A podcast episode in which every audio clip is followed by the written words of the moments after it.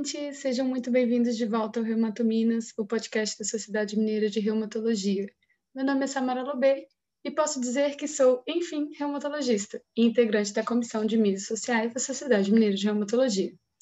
Nosso episódio de hoje é sobre a atualização do tratamento de gota do American College of Rheumatology, ACR, de 2020, com a doutora Rosa Teles e a doutora Ana Beatriz Vargas.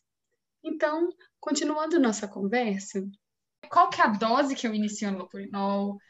Eu posso começar com o paciente ainda sem ter resolvido a crise? Tem algum risco que eu preciso ficar atento quando eu começo o alopurinol? Então, a primeira coisa, a dose é sempre, dose inicial é sempre dose baixa, que isso significa que ela é no máximo 100 miligramas por dia, né? principalmente naquele paciente é, que não tem outros fatores de risco, não está em crise é, recente, não tem uma doença renal crônica avançada. É, se o paciente tem doença renal crônica, estágio é, mais do que estágio 3, né, 3 para mais, é, você deve começar com no máximo 50, tá? É assim, no máximo. Aquele caso específico, o paciente acabou de sair de uma crise, você está eu tá tendo crise recorrente, o que vai ser seu julgamento do dia a dia clínico? Enfim, fica é, para essa decisão individual ali com o paciente. É, mas a dose é sempre baixa, não é para começar, como já foi feito com frequência, de começar 300 miligramas e deixar essa dose. Há maior risco de desencadear a crise e desencadear alergia. A dose que a gente vai aumentar é, é devagar. Você devagar. começa com dose baixa, né? Aumenta devagar e, e aumenta também, de 50, de 50 a 100, né? Por a 100. vez. Isso.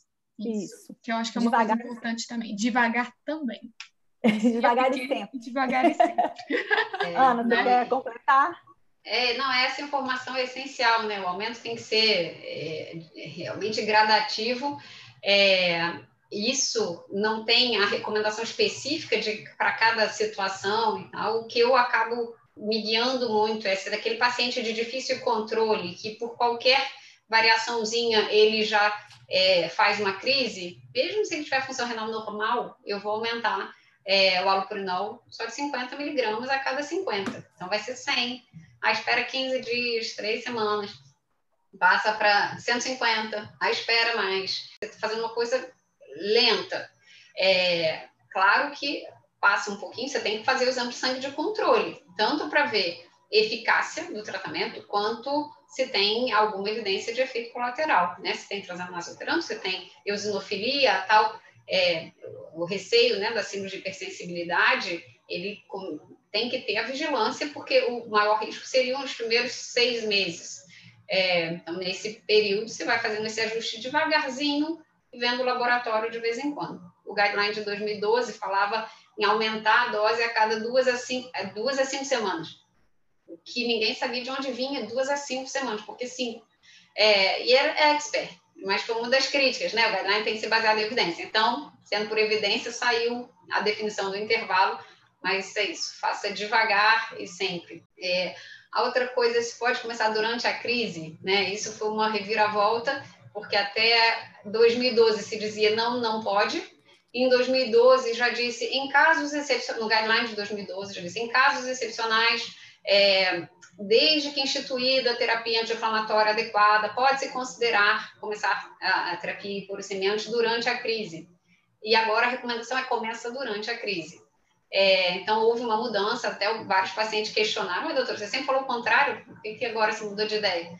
É, e aí as evidências que vieram é que, na verdade, se você institui a terapia anti-inflamatória adequada, né, na dose correta, é, com eficácia é, desejada, é, e você começa o alopurinol ou outro hipuricemiante em dose baixa, isso não foi associado a prolongar a crise ou tornar essa crise mais refratária.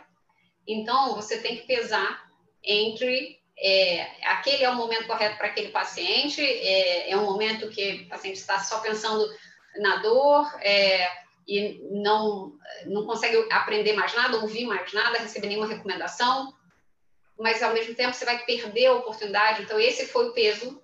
E os pacientes que participaram do guideline foram a favor de não perca essa oportunidade. Não é tanta sobrecarga de informação assim. Lembrando que a educação na gota, como em qualquer doença, ela tem que ser continuada Então, tudo bem, não deu para aprender tudo naquela primeira consulta? Começa o tratamento, dose baixa. Na próxima consulta, você renova as informações, tira as dúvidas. Então, no final das contas, dando evidência de que não era prejudicial. E o voto a favor dos pacientes que sim, vamos aproveitar a oportunidade, é, foi recomendação a favor. Vamos começar durante a crise. Eu acho que existe uma recomendação que a gente precisa chamar a atenção aqui, até anterior a essa, que é a não interrupção da droga hipouricemiante se o indivíduo estiver em uso e tiver uma crise. Eu acho que é, isso é muito importante. Os pacientes fazem, fazem muito essa confusão. Ainda é uma orientação que muitos médicos dão, está em crise para. E a gente precisa lembrar que ao interromper o tratamento hipouricemiante, a gente está voltando lá no início, começando tudo de novo, né? Então, eu acho que essa é, uma, é uma, um detalhe aí que não é exata, nem, nem, nem está contemplado essa observação dentro da diretriz, mas que a gente sabe na prática clínica diária nossa, da frequência com que isso ocorre, né? E aí a gente volta à questão que a Ana trouxe da educação do paciente, né? Eu falo que a gente é, gasta tempo mesmo explicando para o paciente o que, que é crise, o que, que é profilaxia, o que, que é tratamento hipouricemiante, o que, que a gente usa para cada coisa, porque senão realmente fica confuso e aí acaba que nos momentos de recaída ou de crise, de flare, é, isso sai do controle e a gente tem que começar aí do zero, né? Então lembrar disso e lembrar de enfatizar isso com o paciente, porque ele traz essa informação leiga, né? da interrupção da droga hiporuricemiante na crise. E quais são os riscos, né, que você perguntou sobre é, esse início do tratamento?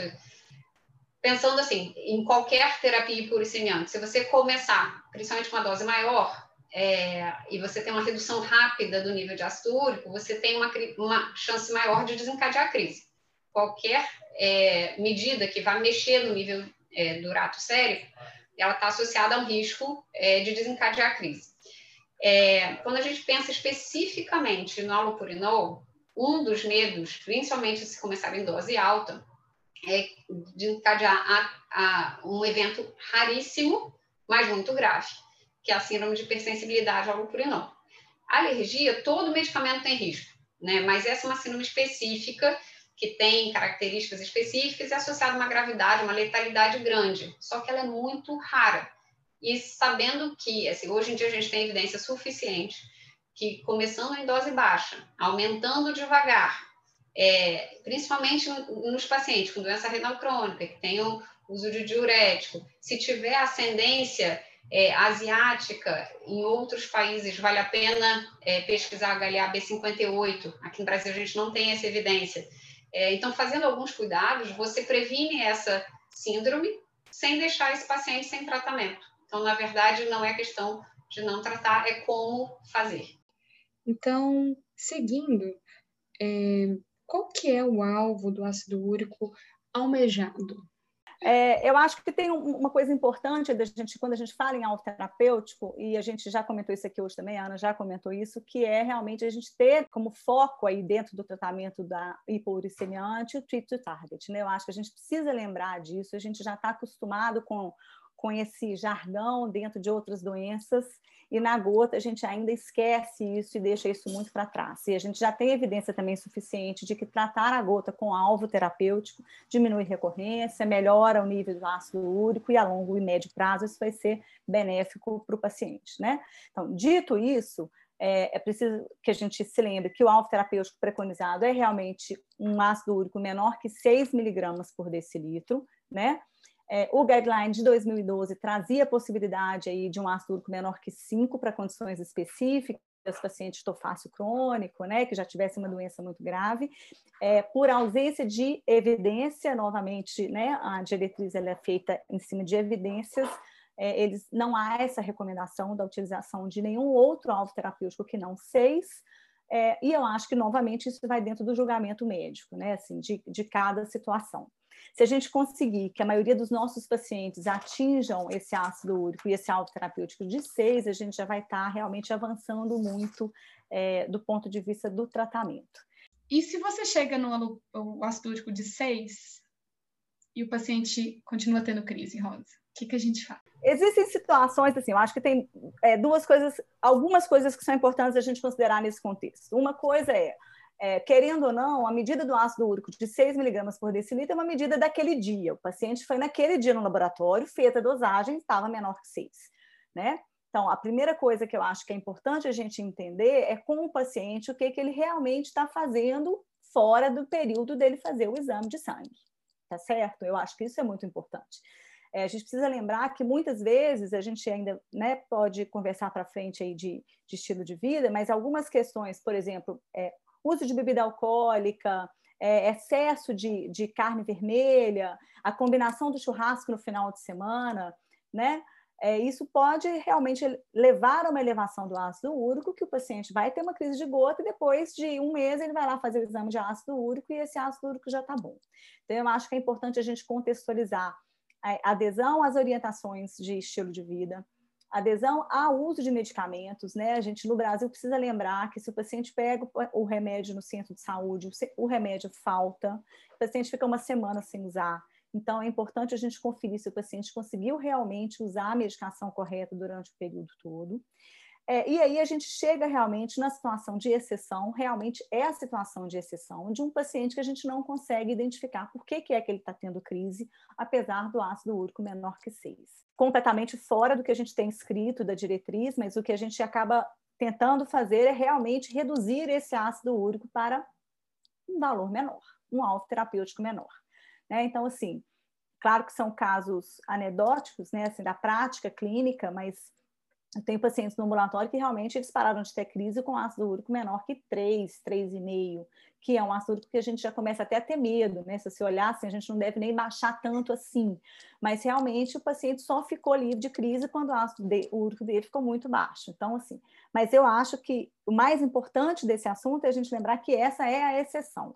É muito mais comum que esse paciente tenha interrupção de tratamento, tenha é, mudanças né, temporárias que sejam do estilo de vida. Outra coisa que é importante, se a gente pensar em morbidades, as pioras, né? A piora da essência cardíaca, piora da função renal, usa diurético numa dose mais alta porque piorou alguma, teve alguma intercorrência clínica que piorou a função renal. Então, isso tudo são questões que a gente tem que ir avaliando e ponderando para poder tentar identificar por que, que isso acontece. Eu acho que o mais frequente é, é, são essas condições, mais do que um paciente que seja refratário, vamos dizer assim, né, a um ácido úrico menor que 6. Quando que está indicado o uso de uricosúrico? Em relação ao uricosúrico, eu acho que tem algumas coisas que a gente precisa lembrar, né? Assim, a, a primeira, talvez mais importante, é que a diretriz traz é, os uricosúricos que nós não temos, né? Ele traz a probenecida e o lisenurade e a gente tem é a benzbromarona. Então, existe de cara já uma uma diferença aí do que, que a gente vai conseguir pensar e aplicar em relação a essas, a essas drogas. É, o que, que a gente faz? Eu acho que a primeira indicação é a mais óbvia para a gente, talvez que temos, na verdade, o único inibidor de xantina que a gente tem é o holopurinol, é exatamente na contraindicação do holopurinol. O paciente não pode usar o holopurinol, o que a gente tem aí como opção é uricosúrico. É, e existe uma recomendação de associação de alopurinol, né, inibidores de xantina, com é, uricosúrico nos casos de pacientes realmente refratários, ou seja, que a gente não consegue atingir a meta terapêutica e continuam apresentando crises. Então, nessas situações, a gente poderia associar. Então, como monoterapia, eu pensaria no paciente que tem realmente contraindicação ao uso dos inibidores de xantina, oxidase, e nos pacientes em associação ao aloprinol, naqueles pacientes refratários, que a gente não consegue alvo terapêutico e se mantém ativos. Tá certo?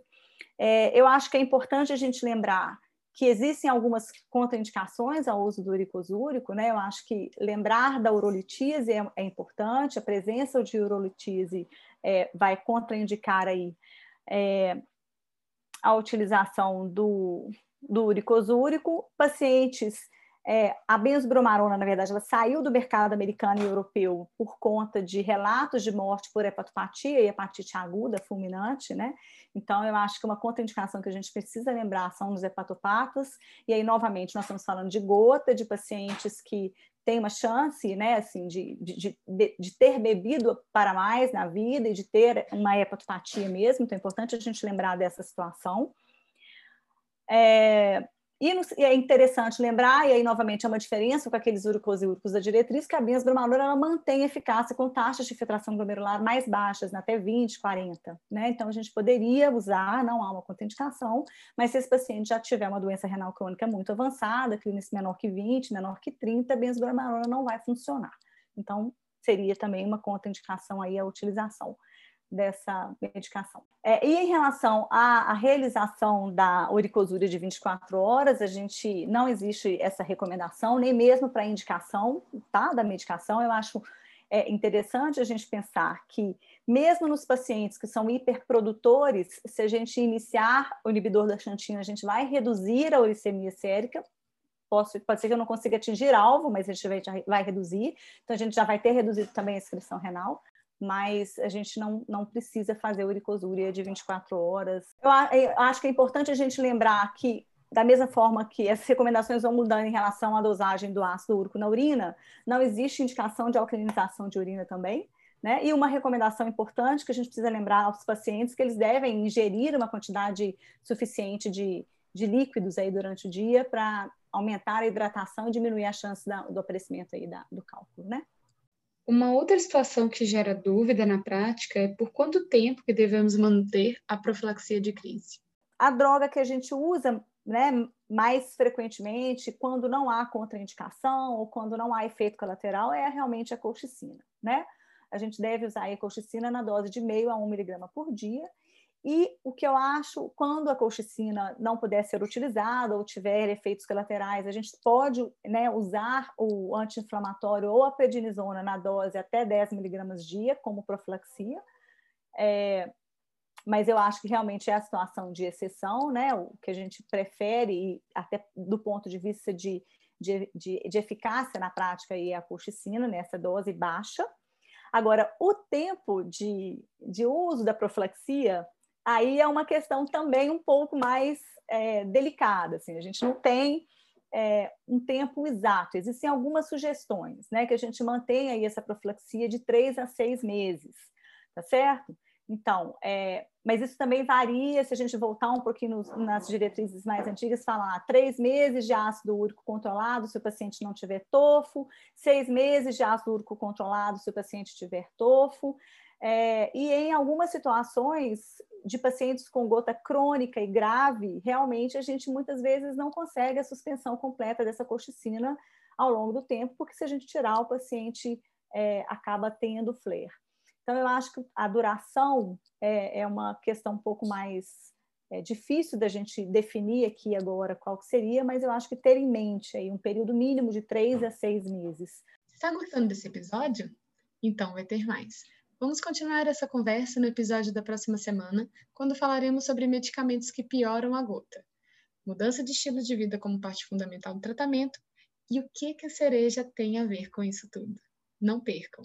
Gostaria de convidá-los para a Jornada Mineira de Reumatologia, evento online que acontecerá entre 18 a 20 de março. As inscrições são gratuitas no site reumatominas.com.br barra jornada 2021. Por aqui me despeço mas seguimos nas redes sociais. Vocês podem nos encontrar no perfil do Instagram, arroba Sociedade Mineira de Reumatologia, no site reumatominas.com.br ou no perfil do Facebook Sociedade Mineira de Reumatologia.